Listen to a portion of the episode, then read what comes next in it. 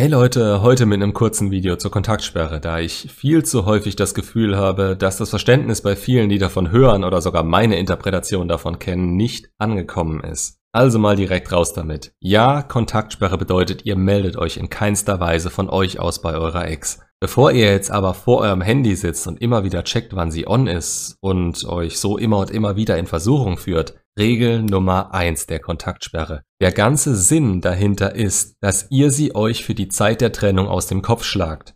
Keine Gedanken mehr an sie, keine Interpretation ihrer Taten, keine Erinnerungen, die nur dazu dienen, euch zu zeigen, wie toll sie doch war und wie viel ihr falsch gemacht habt. Kein Gestalke auf Social Media und Stalken ist auch Stalken, wenn sie das nicht mitbekommen kann. Ihr vergeudet eure Zeit und reitet euch weiter und weiter in die Scheiße. Nicht gesellschaftlich oder vor ihr, sondern für euch und eure eigenen Denkmuster. Ihr sollt sie nicht vergessen oder aus eurem Leben streichen. Selbst wenn ihr versucht, nie an sie zu denken, wird das nicht möglich sein, aber die Fehlquote in euch, die immer noch Tag für Tag an sie denkt, ist besser als das, was ihr aktiv tut. Versucht ihr dagegen anzugehen und die Gedanken an sie unter Kontrolle zu haben, verplempert ihr vielleicht nur noch ein Viertel der Zeit, die ihr normalerweise traurig in Embryonalstellung auf der Couch liegen würdet und irgendwelche nöhlenden, verpfiensten Lieder hört, wie scheiße doch alles ist und wie toll die Liebe ist. Macht euch das wirklich attraktiv und glücklich? Ja, vielleicht wollt ihr euch gerade so fühlen, vielleicht denkt ihr euch sogar, das muss so sein oder ihr seid ihr das schuldig, denn sie war ja so toll. Dann soll sie doch woanders toll sein. Ihr seid nicht darauf angewiesen, dass sie es bei euch ist und der letzte Stand, den ihr von ihr habt, war nicht so, wie ihr sie durch eure nostalgische Brille der unendlichen Liebe seht. Schaut euch jetzt mal an.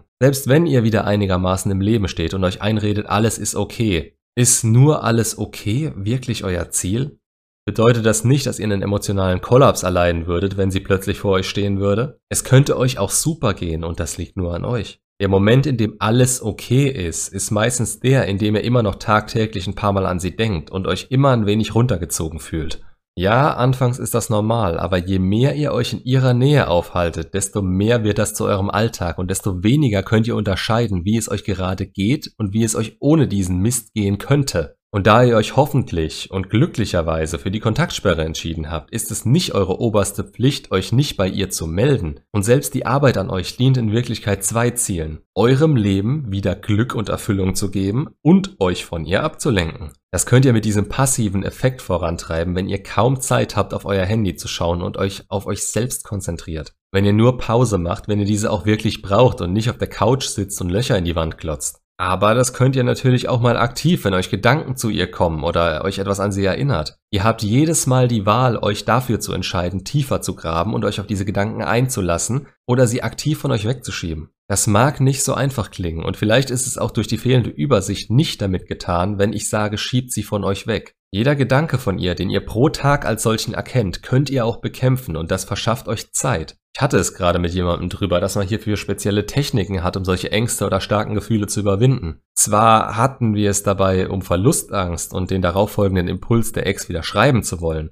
aber man kann das Ganze auch weiterführen. Ich habe beispielsweise bei jedem Gedanken an sie, der mir zu viel wurde, Liegestütze gemacht, bis nichts mehr ging. Einfach eine Aktivität, die der Stärke eurer Empfindungen angemessen ist und die in der Lage ist, euch von dem Ganzen in diesem Moment abzulenken bei der ihr gar nicht in eurer Trauer versinken könnt, weil ihr an nichts anderes denken könnt oder müsst. Eine Ohrfeige, Riechsalz, eine Packung Center Shocks futtern, was weiß ich.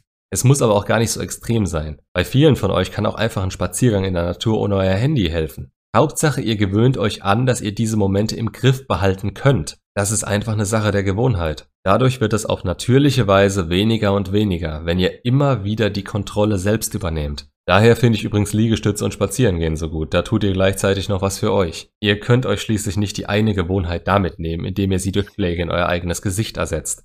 Wobei Schläge ins Gesicht euch besser tun würden, als langfristig an eurer Ex zu hängen, die nichts dafür tut, dass ihr euch besser fühlt. Das Einzige, was sie tun könnte, wäre zurückzukommen, aber solange ihr so durchhängt, hätte sie selbst wenn sie wollte keinen Grund dazu. Das Verständnis, dass hinter der Kontaktsperre mehr steht als eine reine Ex-Zurücktaktik, braucht ihr vielleicht nicht von Anfang an, um sie für euch nutzen zu können. Aber wenn ihr stur danach vorgeht und euch nach sechs Monaten denkt, das wirkt ja gar nicht, ich habe mich nicht gemeldet und sie kommt nicht zurück, dann hängt ihr noch zu sehr an ihr und habt nicht unbedingt alles in eurer Macht Stehende dafür getan, um sie von euch fernzuhalten. Wenn sie sich meldet, ist das was anderes. Deshalb ist Breadcrumbing so gefährlich. Wenn ihr nicht einschätzen könnt, ob sie wirklich Interesse haben und sie euch immer nur gerade so viele Krümel ihrer Aufmerksamkeit hinschmeißen, damit ihr die Hoffnung behaltet und euch Gedanken um ihren Mist macht. Dieses Verständnis für ihr Interesse euch gegenüber ist ein großer Teil, den ihr lernen müsst. Etwas, was euch auch in jeder zukünftigen Beziehung über den Weg laufen wird. Und wenn ihr versteht, wie diese Dynamik in einer gut funktionierenden Beziehung zu laufen hat, nämlich, dass es gegenseitig auf einer Stufe da sein muss, um wachsen zu können, dann könnt ihr auch mit dieser Situation umgehen. Wenn ihr da noch nicht ganz dahinter blickt, es gibt genug Videos auf dem Kanal zu dem Thema. Ihr müsst euch nicht alle anschauen, aber gerade die Dynamik zwischen Mann und Frau und die Nice Guy Problematik helfen da weiter.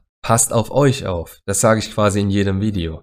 Ihr seid der wichtigste Mensch in eurem Leben und niemand vervollständigt euch. Nach einer Trennung, wenn ihr in so einem Loch versinkt, seht ihr erst, was ihr euch die letzten Jahre aufgebaut habt und wie abhängig ihr wirklich wart. Das Loch ist mit euch selbst zu stopfen und niemand anderem sonst. Das ist der Fehler, den viele Exen dann machen, indem sie denken, direkt ein neuer Partner würde ihre Chancen erhöhen, glücklich zu werden, obwohl sie besser mal allein an sich arbeiten sollten. Macht euch da keine Sorgen. Wenn die Probleme bei euch zu groß waren, wird sie die zum Großteil später auch wieder haben. Fokus auf euch und versucht immer das große Ganze zu sehen, statt euren kleinen Kosmos, in dem ihr euch gefangen fühlt und nur reagiert, statt selbst agieren zu können. Hier drin zu bleiben, kann für niemanden das Ziel sein.